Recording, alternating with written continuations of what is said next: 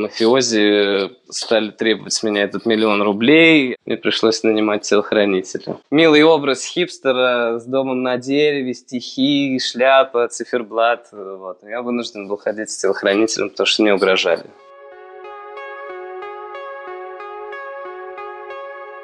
Вы слушаете подкаст «Тильда Паблишинг». Каждый выпуск мы беседуем с людьми, которые выражают себя с помощью тильды. Сезон первый «Свое дело». Привет! Готовьтесь к длинному интро, оно того стоит. Сегодня у нас снова необычный гость. У нас есть внутренние критерии отбора проектов, с которыми мы беседуем. Один из них – проект должен быть уже запущенным и проработать как минимум полгода. Но в этом случае мы сделали исключение – и когда я скажу вам, кто у нас гость, вы поймете, почему мы это сделали. У нас в гостях Иван Митин. Тот самый Иван Митин, который придумал формат Cafe, когда вы платите не за кофе и печеньки, а за время, которое вы проводите в кафе. Печеньки, кофе и развлечения прилагаются. Вы наверняка с этим форматом знакомы и наверняка были в одном из циферблатов, сети, которую основал Иван и у которой сейчас 15 точек в пяти разных странах мира – После циферблата он еще запустил загородный отель «Болотов дача». Проект в совершенно другой сфере, но не менее успешный. А потом еще целый поселок Болотов деревня и агрокультурные кластеры Болотов региона. И каждый проект вылизанный, цепляет за душу и прибыльный. И сейчас Иван со своей командой Meeting Point запускает очередной проект «Отель пространства Шапито» в Грузии. Такой себе Burning Man для пенсионеров, как он его называет. Кажется, все, чего касается рука этого предпринимателя, превращается в успех – об этом новом проекте и о том, как Иван выбирает идеи, как они приходят ему в голову, как ему удается раз за разом собирать большие деньги на запуск и потом обеспечивать прибыльность запущенных проектов, мы сегодня и поговорим. Веду подкаст я, Андрош Густи, с берегов безоблачно-солнечной Петроградки.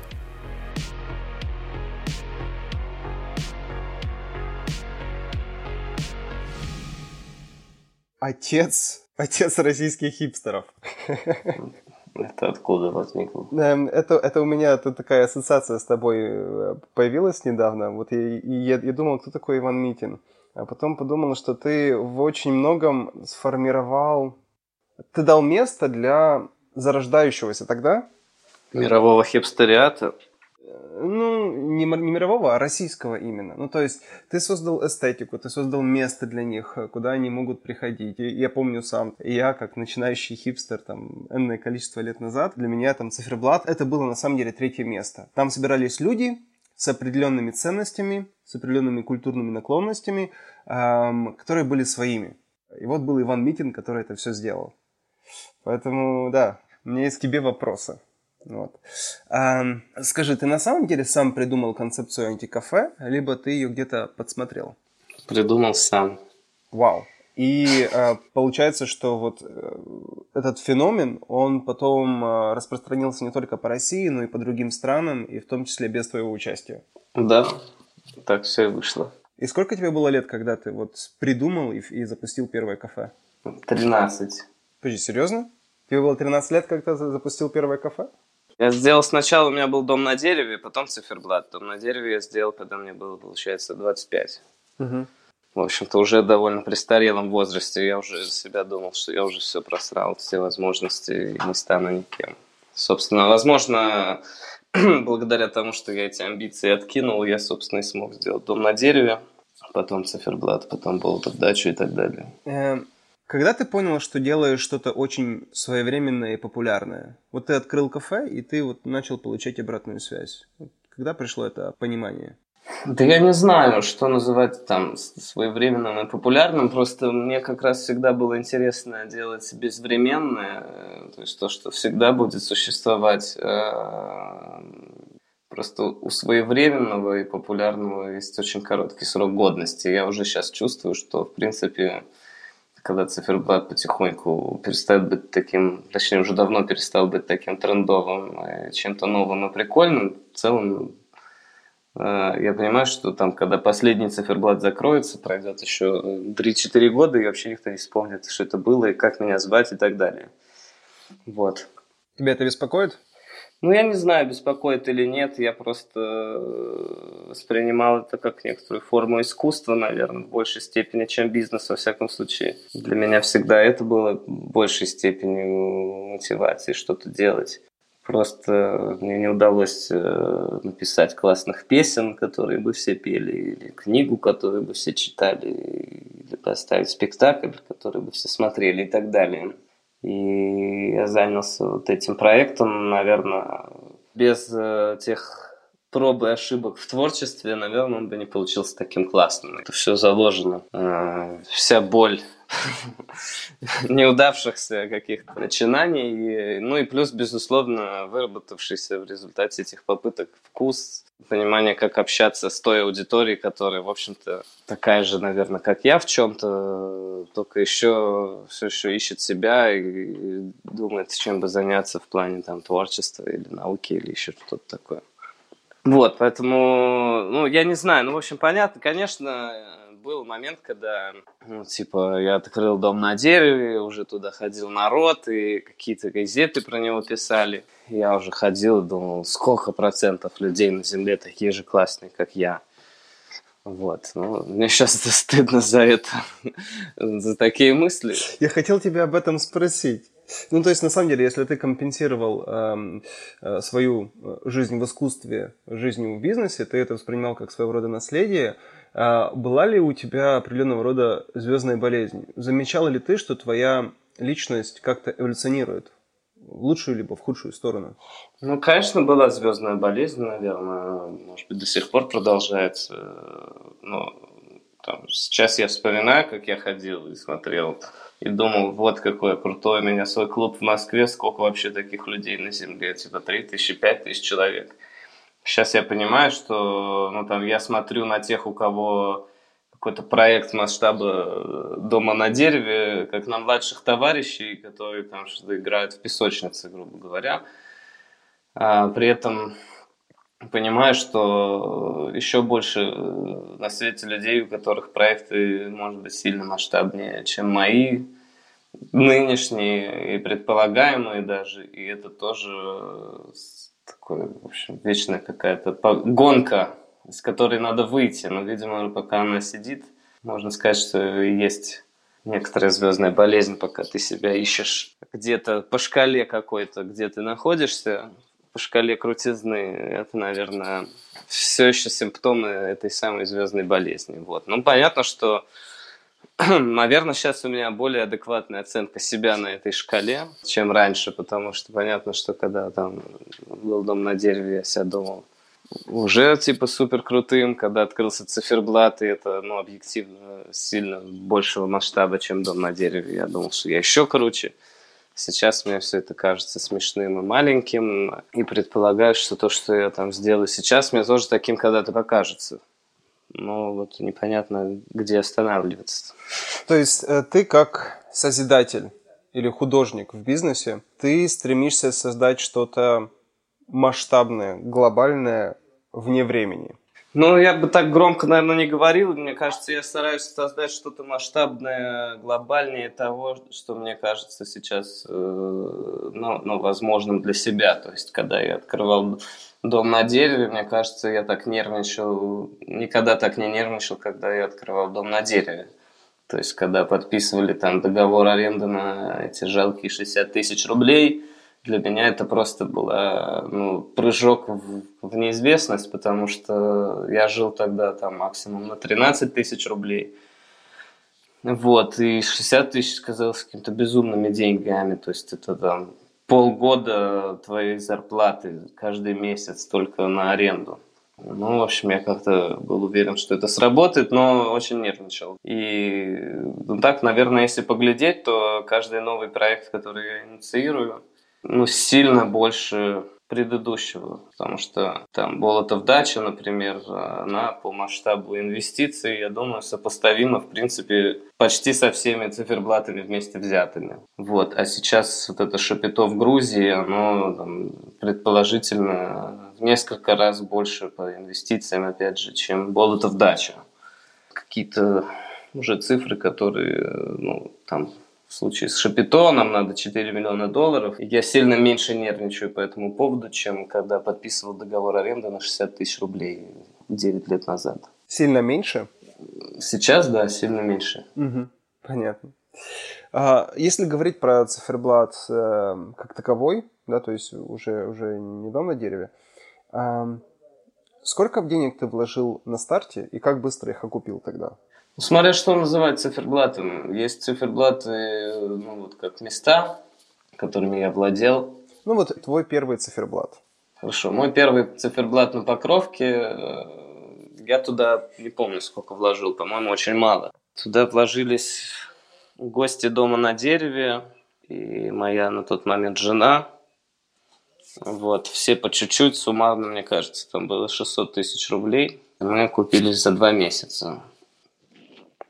Через два месяца мы вышли в ноль, еще через два месяца мы получили столько же все, сколько вложили. Ну, короче, это был супер такой прибыльный момент. Э, Классно. Золотая жила, которая длилась недолго, но была какое-то время. Слушай, а вот сейчас, если говорить... Просто за счет... Э, за счет чего? Ну, за счет э, того, что какой-то новый концепт, все приходили испытать, что это такое платить за время, и в целом все говорили, что это модно, круто и так далее.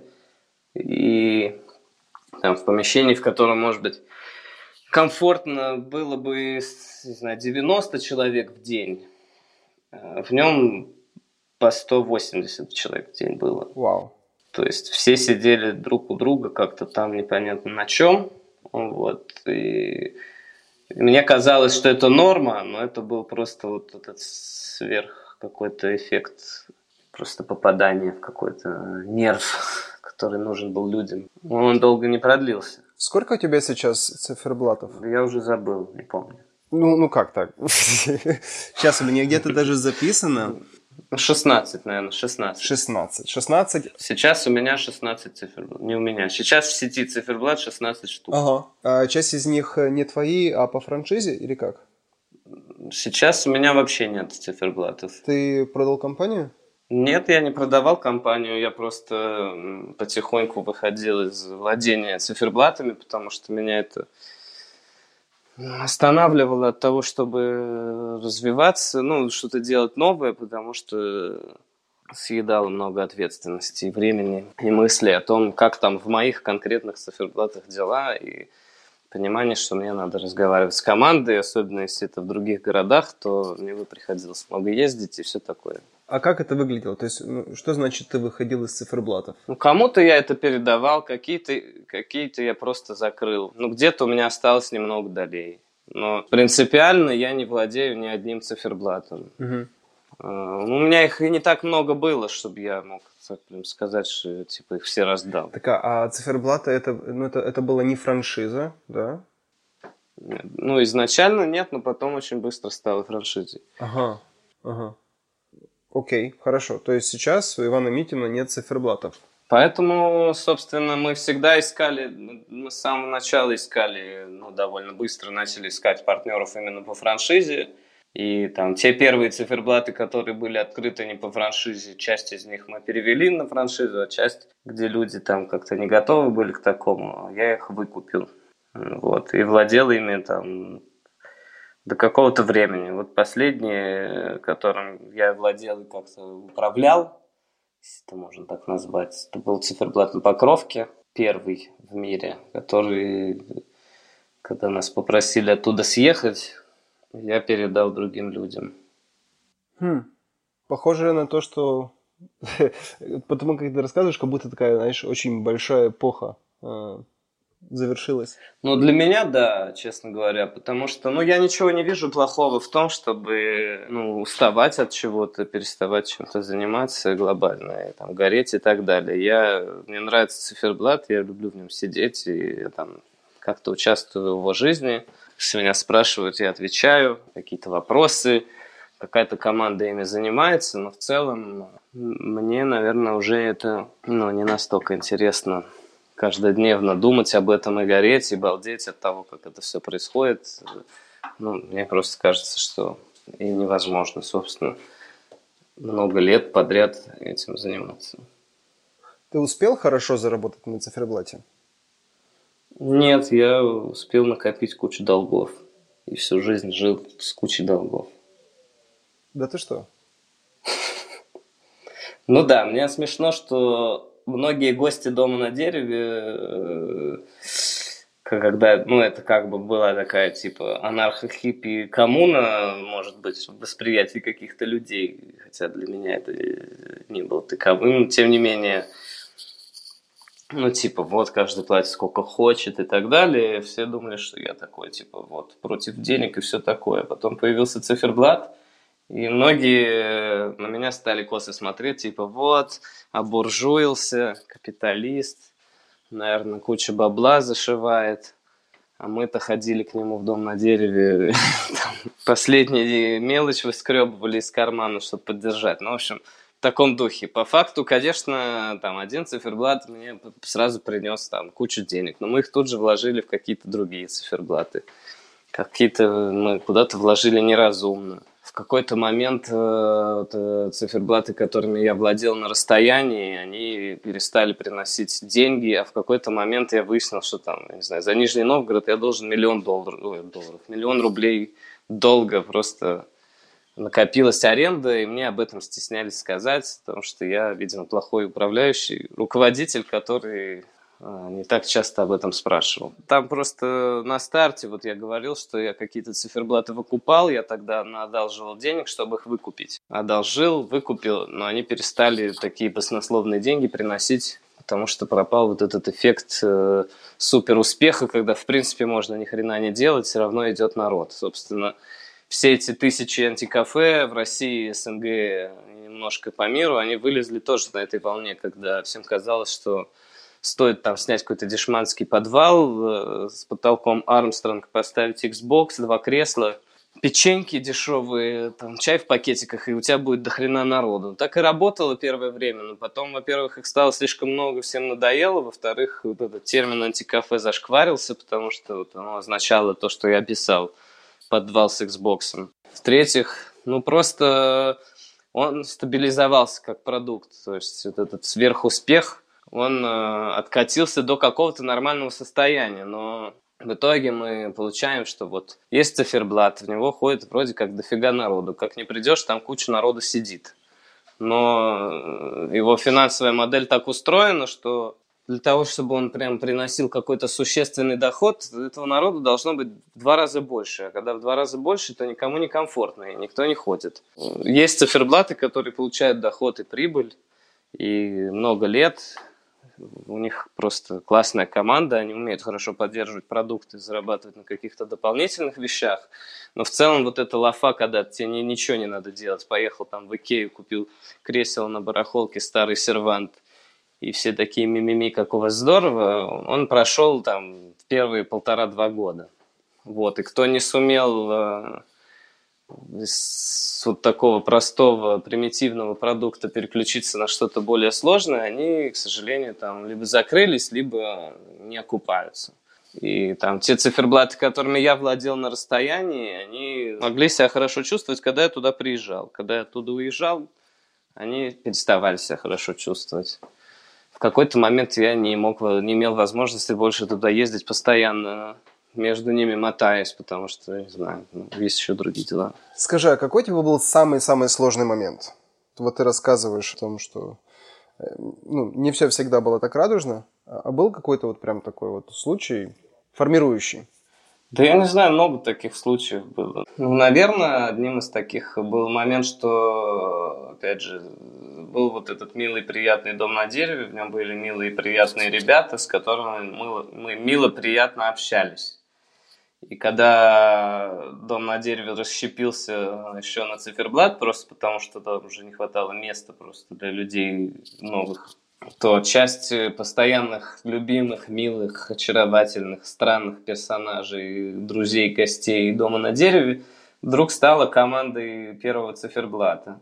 А какие-то из них стали командой, когда стали появляться вторые, третьи, четвертые циферблаты. А, кто-то из них стал управлять в целом там как-то, не знаю, еще сетью, если это можно было так назвать. Вот, и в целом наши отношения строились на каком-то таком доверии при полнейшем отсутствии там компетенции и структуры вообще взаимодействия. Что пока вот эта пруха шла, что столько бабла сыпалось с гостей, что можно было им компенсировать любые какие-то дебильные решения, все было хорошо. Как только пришло первое лето, то есть мы первый циферблат открыли в сентябре, а как только стало тепло и вдруг народ предпочел циферблату парки и скверы, в чем нельзя народ обвинить, и у нас снизились доходы, и вдруг мы увидели первую цифру минус в нашей жизни – ну, то это было просто вообще непонятно было, как с этим, что с этим делать, просто было непонятно. И это запустило какую-то волну оценки у всех, оценки меня, у меня оценки всех. И, в общем, там был довольно крупный конфликт, когда большинство вовлеченных со старта участников циферблата решили устроить какую-то революцию против меня, не знаю, еще кого-то. Ну, в общем, был замес там какой-то когда, собственно, был конфликт, и часть команды, точнее, 90% команды ушло там в один циферблат в Москве на Пятницкой. А я остался там с пустым циферблатом, который надо было варить кофе самому и срочно всех нанимать. Ну и, в общем, э, вот это был сложный момент, когда у тебя там целая сеть, ты не понимаешь вообще, какие циферблаты и что с ними дальше будет. Там тот циферблат в Питере, в который я вложился, владелец помещения, просто его отжал себе и переименовал, при том, что я туда свои деньги инвестировал, но он там воспользовался э, какими-то юридическими тонкостями. Какие-то циферблаты жили несколько месяцев, не понимая, кому они принадлежат, и тот, кто, кому они принадлежали, тоже не понимал, кому они принадлежат и что он с ними хочет делать, ну и так далее. В общем, конфликт как-то улегся, коалиция распалась, а мне пришлось, чтобы сохранить э, мой проект э, и сеть, которую я придумал, там, выкупать их, э, брать в долг, передоговариваться. Ну вот частью я потерял безвозвратно тогда. Просто они там переименовались, переехали с другим названием. Парочка так и называлась циферблат в течение года, пока не закрылись, потому что они не могли ничего сделать. Но в целом мне удалось это все восстановить. И, ну, в общем, сеть бы развалилась еще тогда. Но несколько лет, пока я этим горел прям сильно, и мне было интересно, мы это все делали, было все ок. Но вот момент, когда был этот конфликт, там еще один э, чувак захотел отомстить и наплел каким-то мафиозам, что я ему должен миллион рублей. А мафиози стали требовать с меня этот миллион рублей, а потом стали просто требовать крышу, крышевание циферблата за 150 тысяч рублей в месяц. Мне пришлось нанимать телохранителя. Я месяц... Это милый, знаете, милый образ хипстера с домом на дереве, стихи, шляпа, циферблат. Вот. Я вынужден был ходить с телохранителем, потому что мне угрожали. А. Слушай, мне тут просто голова квадратная становится. Эм, если бы у тебя была возможность, что бы ты сделал для того, чтобы предотвратить такое развитие событий? Или минимизировать хотя бы его эффект? Ну, я тоже был дебил, и, в общем-то, людей сложно... Ну, то есть, то, как люди реагируют на неадекватность, скажем, там, другого человека, тоже о них много говорит. В общем-то, можно было по-другому среагировать на то, как я там, может быть, какие-то делал ошибки. Потом, собственно, главная ошибка была в том, моя, я считаю, это наивность, что вот классных ребят соберешь, и они все классно сделают, а если что-то пойдет не так, то мы сядем и полюбовно договоримся.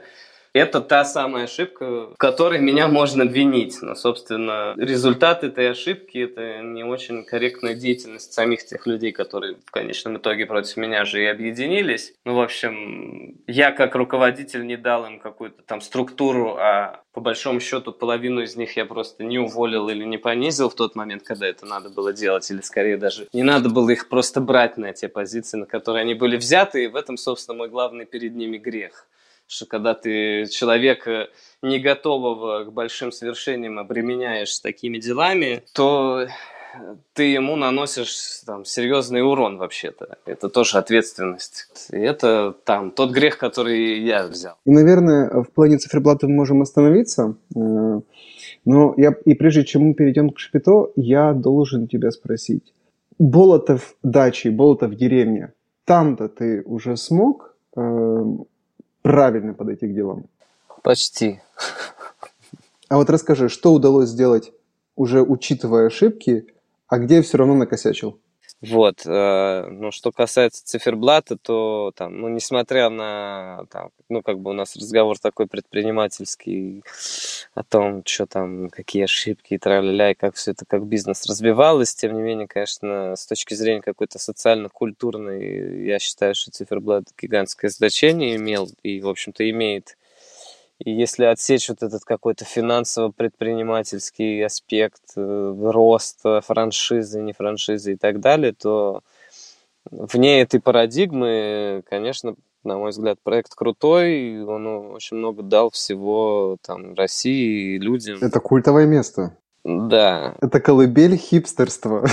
Ну, может быть, я не знаю. Когда я открывал циферблат, хипстеры уже были, ими назывались люди, которые там ходят в солянку, например. Э, а у нас было такое что-то новенькое. Ну, пусть будет хипстеры, мне не страшно. Ну да, много судеб там свершилось, много талантов раскрылось, и для многих это гигантский опыт, и по-прежнему таковым является, и, в общем-то, то главное, что мы там сделали и научились делать, делать, это создавать атмосферу открытости, какого-то такого человеческого взаимоотношения друг к другу людей, э, ну и какие-то там культурные познавательные мероприятия и так далее. И, в общем-то, Болотов дача, она строилась на этом опыте в первую очередь. И в этом смысле я не могу сказать, что была совершена какая-либо ошибка. Ну и в целом про Болотов дачу я не могу сказать, что я совершил какую-то ошибку, и я не могу сказать, что у него дела э, у этого проекта идут плохо. Просто, да, то, что мы научились делать, это вот создавать это самое гостеприимство, оказалось, что финансово, может быть, даже более выгодно его оказалось сделать вот в формате такого более долгого взаимоотношения с гостем. То есть, если в среднем в циферблат люди приходят на два часа, то на Болтов дачу приезжают на двое-трое суток, и мы можем глубже погружаться в какие-то взаимоотношения с гостями и создавать вот это, окутывать этим уютом, догонять еще раз окутывать в более продолжительной перспективе. Вот. И с Болотов дачи такая история, что здесь, в принципе, денег было больше на то, чтобы все сделать. Ну и проект более масштабный, и красивый в плане того, что это на природе. Ну и в нем есть циферблат, к слову, в качестве вот такого центра жизни, общественной гостиной, где все гости дачи проводят время, вместе едят и все такое. В этом плане все отлично, она уже два, три года почти работает. Вот сейчас я сижу как раз на Болотов даче, где я не был 4 месяца. И здесь по-прежнему там, ну, можно какие-то мелочи, которые всегда есть, отметить, но в целом здесь по-прежнему супер классные гости, все счастливы, в общем, ничего не развалилось за те 4 месяца, что меня не было, и в целом я считаю, что это хороший результат, потому что моя задача была как раз создать такой проект, который не разваливается за две недели. Вот. И отель изначально задумывался сильно большего размера в плане номеров и какой-то инфраструктуры. Мы решили начать с небольшого объема, чтобы, во-первых, убедиться, что мы все делаем правильно, наработать какой-то опыт и так далее. И, собственно, не ошибка, а обстоятельства так сложились, что нам обрубили возможность развивать проект на законодательном уровне и просто перестали выдавать разрешение на дальнейшее строительство что, собственно, вынуждены мы были из-за этого закупорить э, развитие и остаться вот в каком-то таком небольшом камерном формате, который классный, всем нравится, и он приносит какую-то небольшую прибыль, но там, с точки зрения бизнеса, это не те деньги, которые за какой-то разумный срок окупают инвестиции. Это ты говоришь уже про болото в деревню, а не про болото в дачу, да? Ну, я говорю про и то, и другое. То есть мы построили болото в дачу, все стали говорить, как классно мы хотим тут жить. Мы придумали формат болота в деревне, придумали дома, разработали архитектуру и все такое. Успели начать продавать, продали какое-то количество. И план был такой, что мы сейчас построим деревню, потом мы построим три мастерских, рестораны, залы для мероприятий и увеличим номерной фонд еще в три раза тогда все это с точки зрения бизнеса могло бы быть э, ну, интересным и таким окупающим инвестиции не, там, не за 40 лет, а 10 максимум. Ну, то есть в случае с девелопментом и недвижимостью это нормальный срок. А, смотри, на проект Болотов э, ты привлекал внешние инвестиции, причем это был краудфандинг. Я помню, когда этот проект начался, и вот как ты объявил о сборе денег. И вот тут оказывается, что, ну, вот так вот получается, что вы не можете расти. Что случилось с деньгами инвесторов? Э, тебе удалось э, хоть как-то приблизиться к тому, чтобы рассчитаться с ними, или нет пока? Нет, там не так все было. У меня есть партнер э, Александр Гончаров, с которым, который меня пригласил и с которым мы развиваем. Он нас как бы инвестирует, находит деньги на этот проект. В какой-то момент просто не хватало, чтобы закончить все вовремя. Мы не хотели ждать, не хотели пользоваться там услугами кредита в банке там или еще что-то. И я просто предложил всем желающим дать нам займ под какой-то процент годовых. То есть это был просто в долг с обязательным возвратом в течение года, никак не привязано к бизнесу. То есть это не инвестиция, а просто займ. Мы его брали первый раз, когда запускались, и отдали его. И брали второй раз год назад, чтобы доделать четыре дома новых у пруда, на которые мы успели получить разрешение. И мы там часть отдали, часть в процессе отдачи, потому что вот год сейчас как раз подходит к концу. Я тебе честно признаюсь, я очень бы хотел очень детально вгрызться во все, что связано с Болотовым, потому что это не менее интересный проект, чем Циферблат. Вот, но, э, к сожалению, время у нас ограниченное, поэтому я бы хотел уже перейти к Шапито. Итак, спустя энное количество лет молодой прозаик Иван Митит э, открывает Шапито. А, расскажи, пожалуйста, что такое Шапито? Вот прям elevator pitch. Учитывая, сколько ты сейчас э, э, отправляешь э, презентаций инвесторских, у тебя это все отскакивает. Ну, я, я просто быстро скажу про Болтов дальше, что когда нам удалось там с тульскими властями найти диалог и в июле уже в этом месяце, по идее, нам должны дать разрешение на строительство дальше, и я надеюсь О. развивать этот проект дальше, то есть не то, чтобы он там завис навсегда, и вот навсегда ничего с ним дальше происходить не будет. Мы планируем... Вот это классно, я тебя очень поздравляю. Ну, пока рано Круто. поздравлять, мы ждем, когда, наконец, этот документ мы увидим, и сможем дальше строить деревню в первую очередь, потому что многие жители будущие очень ждут уже два года, хотят жить. Ну и, конечно же, сам Болтов дачу мы сможем развивать. Вот. Что касается Шапито, то, ну, я не знаю, мне, конечно, не отскакивает это от зубов, но в целом это такой большой загородный проект, деревня, культурная площадка, ферма в Грузии, недалеко от гор, на природе, где течет река и растут красивые старые деревья, как будто бы прилетела волшебная скатерть-самобранка и стала показывать фокусы, там, поставила старые грузинские дома, узкоколейку, ресторан, фруктовый сад, ферму, сафари-тенты, старые трейлеры и волшебный сказочный лес с дорожками высоко от земли, где можно гулять и там происходят какие-то представления. Кто это придумывает? Все я придумываю.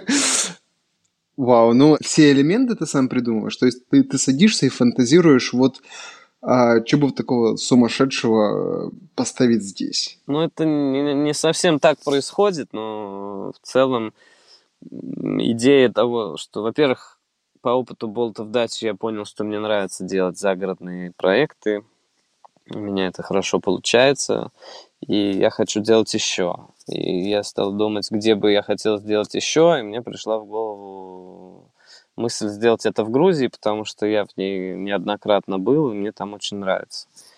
Вот. И для меня это выход за границу более комфортный, чем если бы я там делал это сразу во Франции или Италии, скажем, где я no name, а в Грузии ну, вообще какая-то аудитория сильно больше, и контекст мне более понятен. Вот. И... Это переходная такая стадия, да, между Россией и Европой? Ну, наверное. Такое, вроде как бы свое, но уже чужое. Да. Вот. Хотя я не знаю, захочу ли я продолжать после Шапито что-то делать. Ну, в смысле, что проект такой масштабный, что сейчас я пока ни о чем другом не, не думаю. Вот. Ну, просто изначально мы хотели просто сделать что-то а-ля Болтов дача, то есть построить дома уютные и все такое.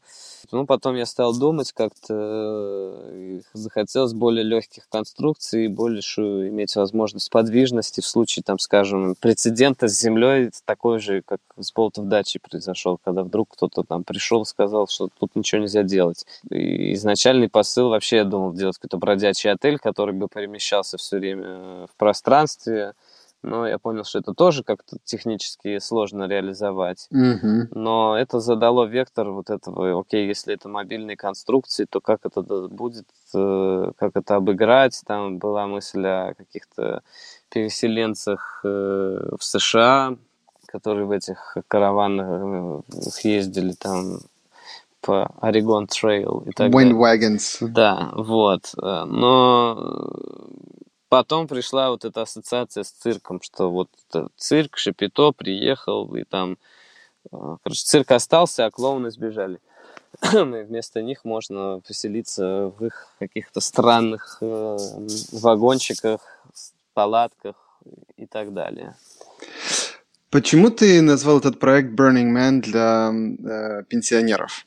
Ну, я просто стал описывать это все как цирк, и я понял, что кого-то может напугать, что там будет слишком весело, то есть люди хотят на природу приехать за каким-то созерцанием, успокоением, и они могли из моего описания подумать, что там будут постоянно шпагоглотатели, кто-то будет плеваться огнем и ездить там на каких-нибудь странных велосипедах, ходулях, и прыгать, и, в общем, все это будет такой шум-гам.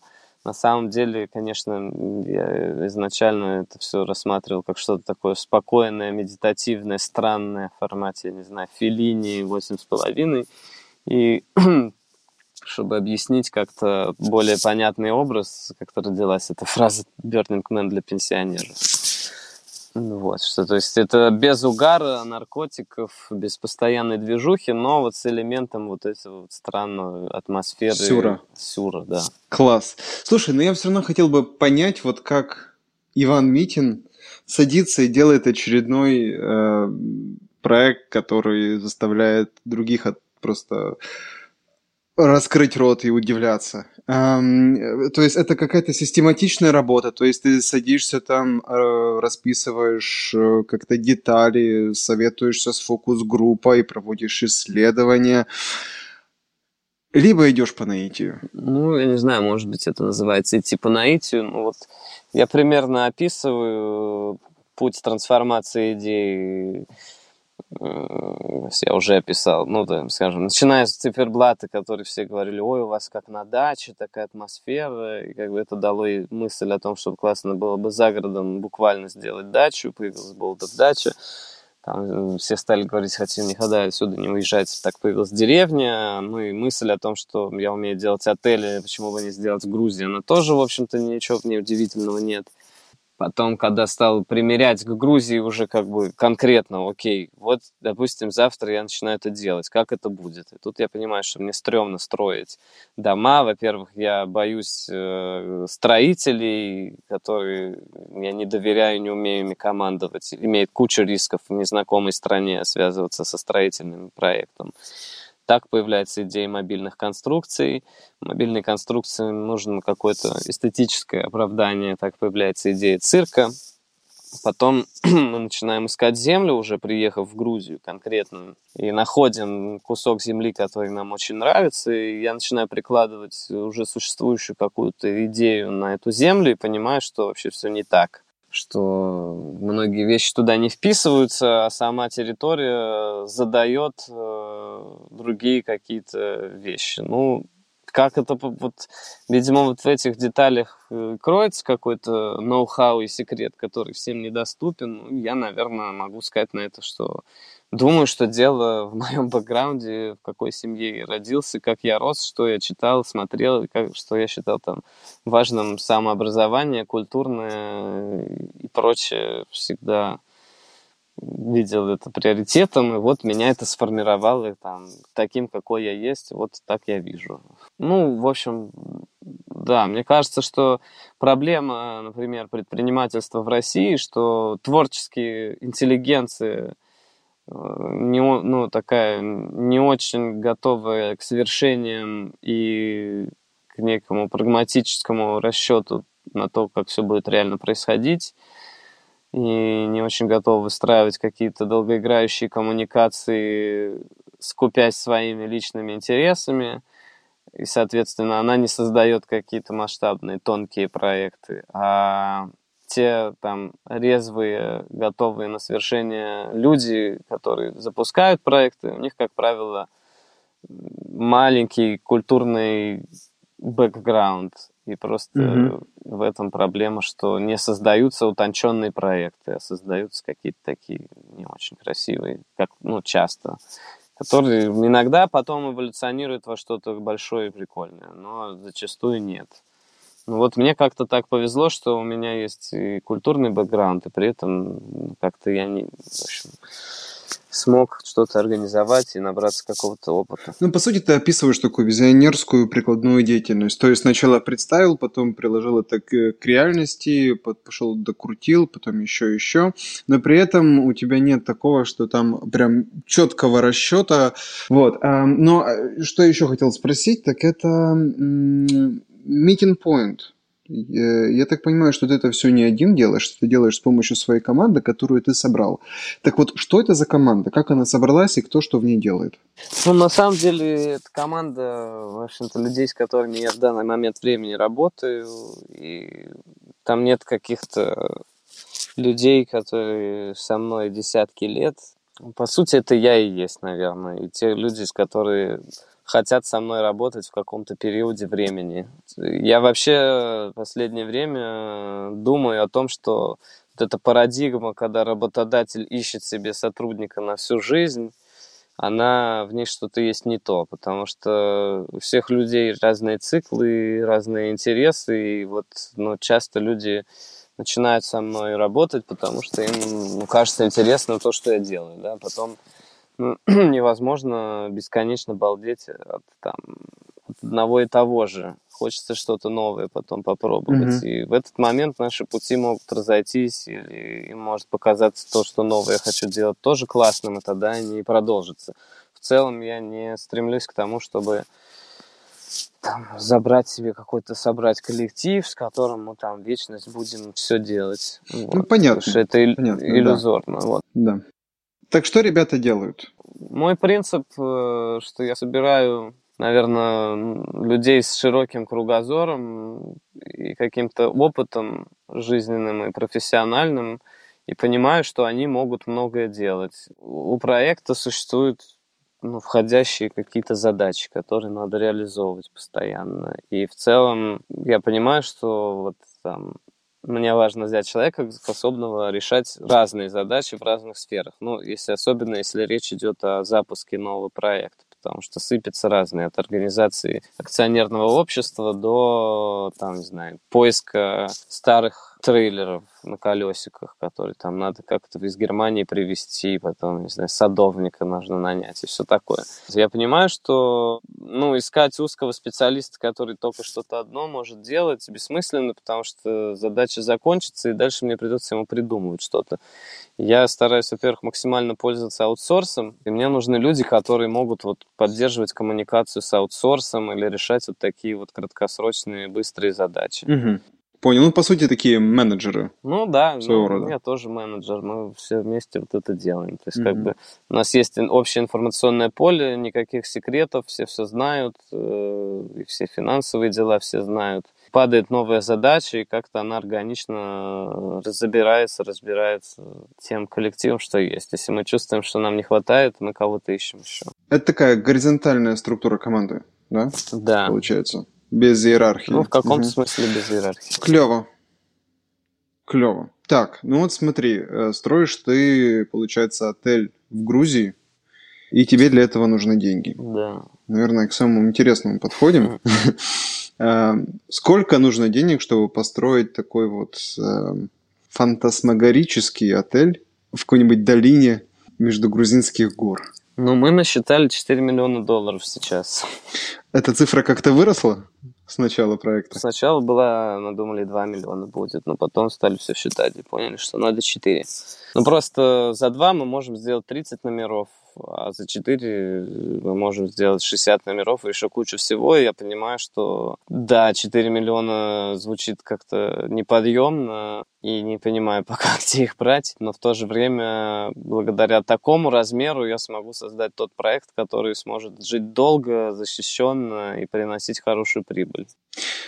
Как вы считали, Э, ну, просто я, я вот пытаюсь представить, то есть это какая-то 3D-визуализация, несметное количество смет от разных э, подрядчиков, потом это все запихивается в Excel и получается итого там 4 миллиона долларов. Или как? Ну да, без 3D-визуализации, но, в общем-то, да, в Excel-таблицу закидываются все данные, которые у нас есть. Э, есть инвест-план, есть операционный план. Значит, инвест-план закидывается просто все все расходы на создание проекта, ну, мы максимально детализированно просчитывали его, то есть там у нас есть конкретные цифры, то, скажем, Safari тенты, я ездил в Голландию их смотреть производство, и мне все понравилось. Я знаю, сколько какая модель стоит, я знаю, сколько стоит ее доставка, установка, я понимаю, какой у нее там планировка и метраж, сколько туда нужно мебели, и каждая там э, мебель записано, включая лампочки, розетки и так далее.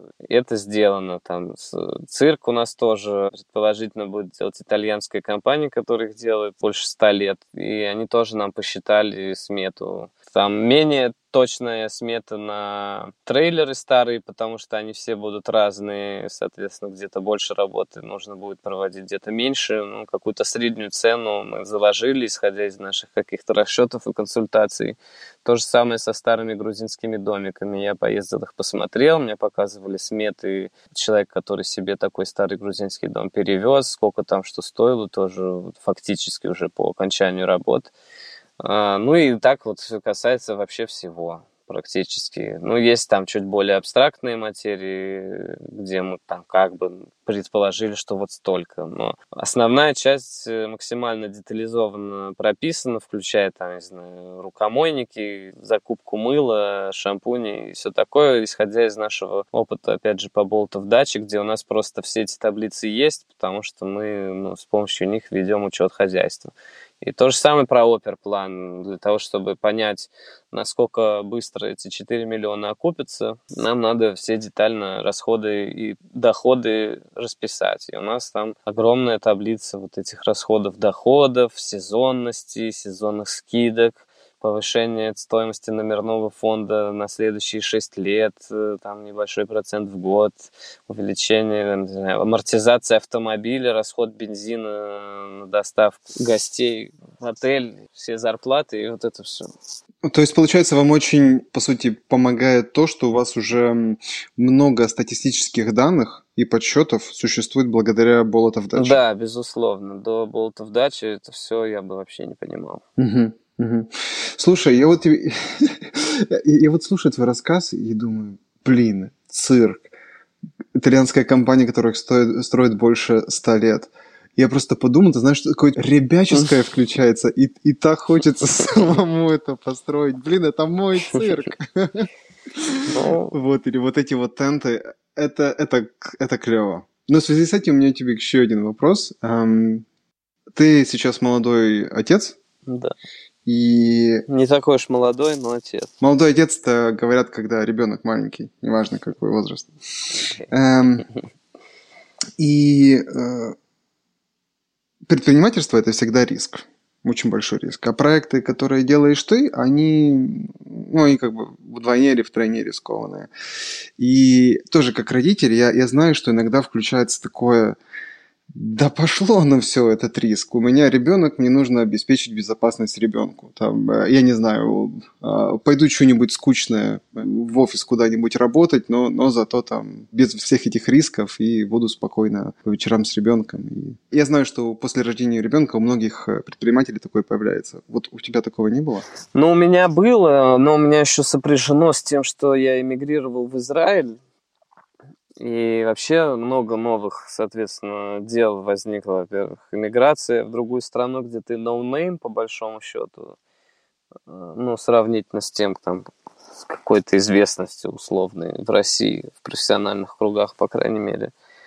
Вот, там в целом всем пофигу на мои проекты, как бы они не очень применимы для Израиля, поэтому ну, в общем, были мысли, окей, я эмигрирую, вот сейчас я как бы еще ничего нового не запустил, старое как-то работает, э, что мне делать дальше, да, у меня есть сын, и хочется, чтобы он э, был защищен финансово, может пойти дворником работать, в общем, с нуля все начать. Ну, были такие мысли, вот, ну, в общем, проходил я с ними какое-то время, потом представил себе это, ну и в целом, честно говоря, меня, ну, дворником, наверное, больше по той причине, что я все хочу книгу написать о циферблате, и вот все, что я рассказываю, более художественно описать. И для этого я понимаю, что я не могу заниматься умственным трудом, потому что он сожрет мою, мою возможность писать.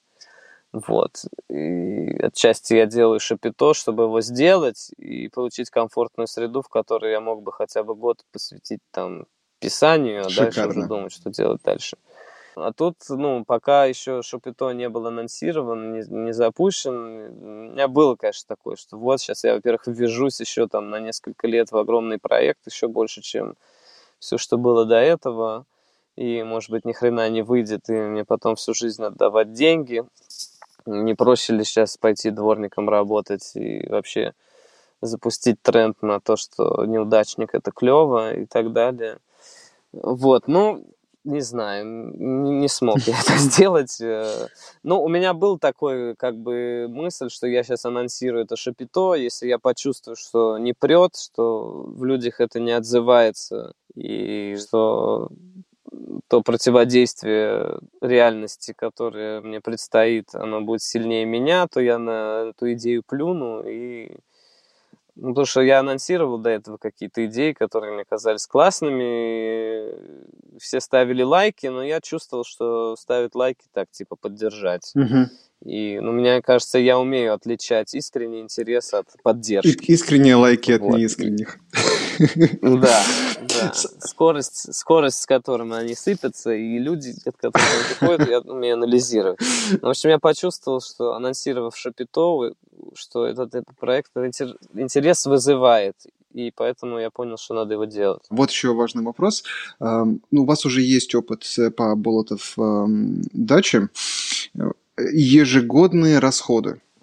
Ну. Вот как вы их оцениваете сейчас? Вот это вот это шапито, чтобы его обслуживать учитывая амортизацию? Я говорил, что, я говорил, что у нас есть этот, этот операционный план с расходами, но он зависит от загрузки. Ну, если в среднем, да? Ты имеешь в виду в цифрах? Да-да-да. Ну, не знаю, 500 тысяч или 250 тысяч, миллион. Ой, что-то я уже все забыл.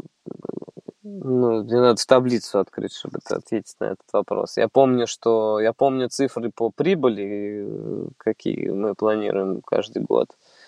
А общую сумму расходов я сейчас не вспомню. Хорошо, давай по прибыли. Вот приблизительно сколько ты ожидаешь, что будет генерить отель?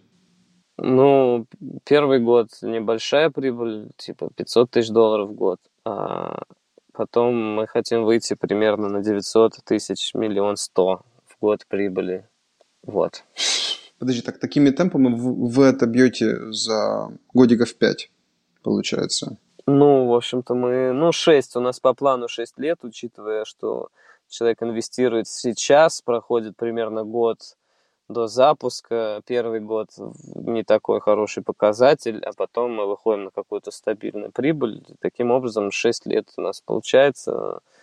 Ну да, мы вот так вот рассчитывали. Ну, собственно, это такой вариант интересной инвестиции. И как ты будешь эти деньги получать? опять через какого-то большого инвестора, либо все-таки все через краудфандинг? Ну, все время говорят это слово краудфандинг. Я ничего толком никогда в жизни не собирал. То есть, в моем представлении, краудфандинг это то, что тебе просто дают бабло, а тебя поддерживают. Типа 100 баксов, э, чтобы ты что-то сделал, а потом какой-нибудь сувенир прислал. То есть, это не инвестиции. Мы говорим про краудинвестинг, то есть, когда такая организация юридическая, которая позволяет принять э, бесконечное число инвесторов, ну, практически бесконечное. Вот, мы выпускаем закрытые акции, частным образом продаем акции людям. То есть ВЗО, да? Ну, что-то типа того, да. И, соответственно, инвестор, ну, мы пишем, ну, у нас есть вот этот сайт презентации, также там я лично общаюсь, и когда у кого-то возникает интерес, мы ему присылаем все документы, э, там, условия, стоимость акций и так далее, и он приобретает себе эти акции, которые также соответствуют доле в компании, и, собственно, так происходит сделка. Ну, хорошо, так в итоге... Ну, я рассчитываю, ну, я полагаю, что будет какое-то большое количество, несколько сотен, ну, таких, условно назовем их микроинвесторов, и будет несколько крупных инвесторов от, не знаю, от 100 до 500 тысяч долларов. Угу. Ну, то есть суммарно, возможно, это будет человек 500, может, 1000 которые инвестировали в этот проект. Как ты думаешь, люди будут инвестировать в Ивана Митина или в крутую концепцию Шапито? Ну, я думаю, и в то, и в другое. Одно же все нераздельно. Ну, то есть, я думаю, что Иван Митин, если бы предложил какую-то муру, я бы не собрал ничего. Ну, собственно, у меня есть такой опыт. Скажем, когда я предлагал один айтишный такой стартап, не очень охотно туда люди хотели инвестировать, потому что, ну, наверное, им не понравилась идея, или они посчитали ее нерелевантной моему опыту. В данном случае я вижу, что опыт, ну, релевантный, и это вызовет доверие у инвестора, даже который меня не знает, потому что я надеюсь привлечь инвестиции не только из России, но, скажем, из моей новой родины, Израиля, и также инвесторов из других стран, которые никогда не были в циферблате, о нем услышат впервые от из презентации или от меня лично. У меня уже есть опыт переговоров с людьми, которые меня до этого не знали, и никаких моих проектов, но общий какой-то контекст и там, ну, фоточки, описание, все такое э, всех вызывает восторг. И люди готовы инвестировать даже вот без этого там какого-то узнавания. Вот, потому что им нравится идея в первую очередь, и потому что они видят, что опыт э, организатора, создателя этой идеи релевантен им, этому проекту, и в целом вызывает доверие. Ну, нужно четкое понимание идеи, знание всех цифр, которые я забыл сейчас, ну, касательно расходов. Ну, то есть я могу про любой элемент расхода сказать. Я помню любую статью расходов, но я не помню общую сумму сейчас сходу. Окей. То есть, э... Тогда скажи мне такое. Эм, базируясь на что ты оцениваешь прогнозируемую загрузку на ближайшие несколько лет в Шапито? Учитывая, что это мы пока не знаем, как себя поведет Шапито. Да, ну я расцениваю это, исходя из, во-первых, среднего по рынку, во-вторых, анализ конкурентов, в-третьих, анализ болотов дачи, и в-четвертых, это субъективное представление о том, как это будет. И я не могу сказать, что мы там поставили 100% загрузку круглый год. У нас довольно, на мой взгляд, консервативные цифры, и я их снижал несколько раз. Мы делали некий прогноз, там вырисовывалась какая-то супер прибыль, типа полтора миллиона долларов в год в случае там, на третий год проекта, я понимал, что это что-то как-то слишком оптимистично все выглядит. И, ну, я радовался, потому что я просто в таком случае снижал стоимость э, номера. И у нас сейчас средняя стоимость номера в сутки 80 долларов, в то время как там у конкурентов продукт такого же или ниже уровня на 30-50-60% выше. А вы далеко от Тбилиси? Да, мы довольно далеко от Тбилиси, но надо понимать, что все загородные отели, такого известные всем на слуху, типа Казбеги Румс, например, или там есть Лапота Лейк, которые в основном у местной аудитории пользуются спросом, или еще какие-то места, до, до них тоже ехать больше двух часов, и до нас тоже ехать два с половиной часа. Но это приключения, в Грузию едут за приключением, из-за смены обстановки, и это часть опыта, это поездка по красивым горам через перевал мимо кучи памятников архитектуры. Вот, но еще про загрузку у нас там, скажем, Зимой мы убираем вообще сафари-тенты полностью из номерного фонда, а на оставшиеся оставляем 45% загрузки. То есть, а если брать это все вместе с сафари-тентами, то вообще у нас зимняя загрузка получается 25%. Летняя тоже максимальная 85%, хотя на болтов даче по факту у нас 95% загрузка летом. ну, то есть я снижал сильно процент загрузки и снижал сильно стоимость номеров. Я на самом деле полагаю, что и загрузка будет выше, и стоимость номеров мы сможем сделать выше. Не 80 долларов, а там 140, например. Потому что в Казбеге Румс, например, там номер 170 долларов стоит. В Лапота Лейк то же самое, 150. У нас вот этот старый грузинский дом, большой, там, 100-метровый, с несколькими комнатами, своим туалетом, вообще супер колоритное, крутое место. Сейчас стоит цена 110 долларов в сутки. И это на несколько человек. То есть в реальности я думаю, что его можно сильно дороже сдавать. Тебе же удалось какие-нибудь деньги собрать? Ну, у меня не было задачи сейчас собрать много денег, мне нужны были деньги на то, чтобы запустить процесс. Нам нужно было организовать акционерное общество, нам нужно было организовать экспедицию по поиску земли с проживанием там. И, ну и какие-то сопутствующие расходы, сделать сайт, заплатить иллюстраторам. Поэтому наша цель была собрать там около 40 тысяч долларов, чтобы вот покрывать эти расходы, ну и плюс запас на оплату зарплат какое-то время вперед. Мы их довольно быстро собрали, а потом я эту тему не пушил.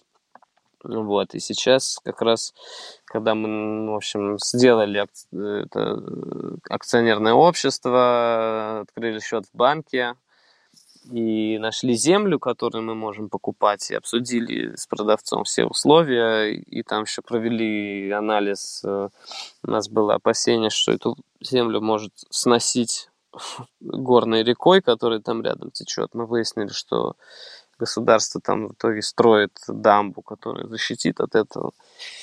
Ну вот, мы поняли, что можем ее брать. И теперь вот как раз тот момент, когда вот нам уже нужны много денег и сразу, и я сейчас в такой легкой фрустрации, во-первых, потому что это все произошло понимание, что мы готовы начинать привлекать большие деньги, оно совпало с событиями в Грузии, когда там начался замес, и вообще непонятно было, чем это все закончится. Еще два дня назад была угроза, что э, Россия запретит денежные переводы в Грузию, и пара инвесторов сказали, что, сори, для нас эти деньги важные, ну, то есть, как бы, это последние наши деньги свободные, которые мы там не хотим потерять, и мы пока не готовы инвестировать из-за вот этих э, отношений политической всей фигни в Грузии. Вот, но я встречаюсь с людьми разными, у которых там как раз предположительно не хотят довольно крупные суммы инвестировать. Вот, в том числе в России у меня пара таких встреч была и будет. Вот, и я надеюсь привлечь. Ну и там на местности тоже разные люди с которыми мы тоже на этот предмет общались. Когда тебе нужно собрать деньги и начать строительство? Ну, у нас все разбито на раунды, у нас 7 раундов, и чем раньше человек инвестирует, тем выгоднее это будет вложение, то есть мы стоимость будем снижать э, акции. Сейчас нам... Ну, первый раунд, сколько вам нужно собрать? Сейчас, первый раунд нам нужно где-то 350 тысяч долларов, чтобы купить землю, оформить ее и начать какую-то первую деятельность там вести. Я бы хотел к весне следующего года, чтобы уже гости могли туда приезжать. И это не обязательно все 56 номеров, это может быть и 10 номеров с рестораном, например. А, но чтобы уже там была какая-то движуха, как-то началась Э, инфраструктура создаваться, чтобы в том числе будущие инвесторы могли приехать и увидеть, что вот что-то реально есть. Но сейчас как бы это просто абстрактная идея. У нее нет ни земли, ничего. Есть просто красивая картинка. А когда, я так думаю, что когда появится земля и на ней уже что-то будет, и на эту землю можно приехать, и вообще мы будем это все красиво там как-то фотографировать, снимать видео, и люди будут видеть, что проект развивается, уже возникнет ажиотаж, и наоборот, люди будут стараться успеть э, вскочить в этот паровоз и стать его инвесторами, опасаясь, что их опередят. Мы же не будем вечно это собирать деньги. Ты планируешь делать что-нибудь такое? Ну, то есть... Да-да, говори. Ну, пер, пер, главный план это какую-то деятельность запустить э, к, к, к апрелю следующего года. Я думаю, что ну, общая сумма, наверное, нужна будет порядка 600 тысяч долларов, чтобы это произошло. Угу. Ну, на, на данный момент нам нужно 350, чтобы купить землю и там запустить уже какую-то жизнь. работы по ну, там, по планировке территории, может быть, посадить сад уже, чтобы он начал расти. А, кстати, вот э, проектировщиков, архитекторов ты будешь брать местных грузинских, российских или вообще откуда-то? Ну, у меня вообще задача максимально привлекать грузин, потому что это важно для Грузии ну, создание рабочих мест. И для внутреннего отношения к проекту тоже очень важно, чтобы люди ощущали, что это грузинский проект, а не российский, потому что, ну и в целом есть э, политическая ситуация, и есть без вне политической ситуации есть такая тенденция, что русские ребята, которые там что-то создают, часто оно же делается для россиян и мне бы хотелось это избежать. А это мне очень важен внутренний рынок, потому что именно он будет поддерживать проект там, не, не, в, не в туристический сезон. И для этого, конечно, ну, нужна лояльность местных жителей. Вот. И я буду максимально стараться привлечь специалистов грузин. И особенно это касается ну, там, дизайна, архитектуры и всего такого. Ну, тут надо понимать, что нам особо не так уж много этого нужно, потому что это скорее больше планировка, расстановка на территории и подведение коммуникаций.